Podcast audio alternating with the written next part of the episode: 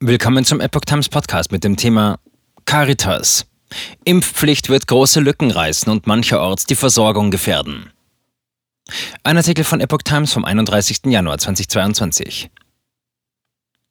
Erste Kliniken und Pflegeeinrichtungen in Deutschland klagen über Kündigungen, die mit der Impfpflicht im Gesundheitswesen zusammenhängen. Zu diesem Ergebnis kommt eine Umfrage des Handelsblatts unter Betreibern und Berufsverbänden.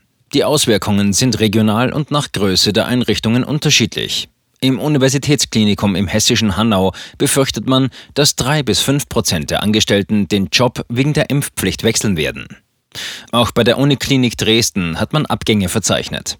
Der Deutsche Evangelische Verband für Altenarbeit und Pflege, DEWAP, der die diakonischen Einrichtungen vertritt, teilt mit, es liegen bereits vereinzelt Kündigungen vor, weitere würden erwartet.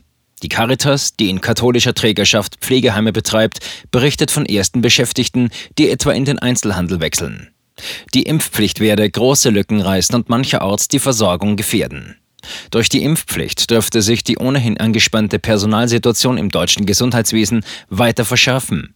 Die Personaldecken sind so dünn, dass jede weitere Lücke, die entsteht, nicht geschlossen werden kann, teilt der Deutsche Pflegerat mit. Von der Deutschen Krankenhausgesellschaft DKG heißt es, dass es an einzelnen Standorten zu Problemen kommen kann. Gerade in Ostdeutschland und Teilen von Süddeutschland könnte die Patientenversorgung gefährdet sein. Der evangelische Verband DEWAP sieht im Westen eine Quote von 84 Prozent, im Osten liegt sie nur bei 55 Prozent. Die Caritas stellt fest, dass die Impfquote in ostdeutschen Bundesländern und in Teilen Bayerns und Baden-Württembergs unter 70 Prozent liegen. Die einrichtungsbezogene Impfpflicht sieht vor, dass Beschäftigte in Arztpraxen, Kliniken und Pflegeheimen bis zum 15. März nachweisen müssen, dass sie geimpft oder genesen sind oder einer Test nicht geimpft werden zu können.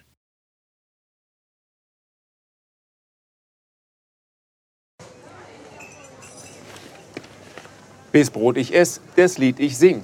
In Zeiten von Twitter und Facebook hat diese Redewendung aus der Zeit der Minnesänger neu an Bedeutung gewonnen. Wes Brot ich ess, des Lied ich sing, bedeutet in der Medienwelt, dass Zeitungen die Interessen derer vertreten, die sie bezahlen. In Deutschland sind dies meist Parteien, Werbekunden oder Stiftungen einflussreicher Geldgeber. Die Epoch Times ist frei von allen solchen Einflüssen und steht allein in der Verantwortung derer, die sie finanziert, nämlich Ihnen, unseren Lesern. Die Epoch Times bietet Ihnen einen investigativen Journalismus, der Tatsachen aufdeckt und sich nicht von einer Agenda oder politischen Korrektheit einschränken lässt. Wenn auch Ihnen wirklich unabhängige und unzensierte Informationen wichtig sind, dann finden Sie diese in der neuen Wochenzeitung der Epoch Times. Zum Preis von nur einer Tasse Kaffee erhalten Sie nachhaltige Geistesnahrung für eine ganze Woche. Bestellen Sie die Epoch Times jetzt gratis drei Wochen lang zum Kennenlernen und lesen Sie den Unterschied.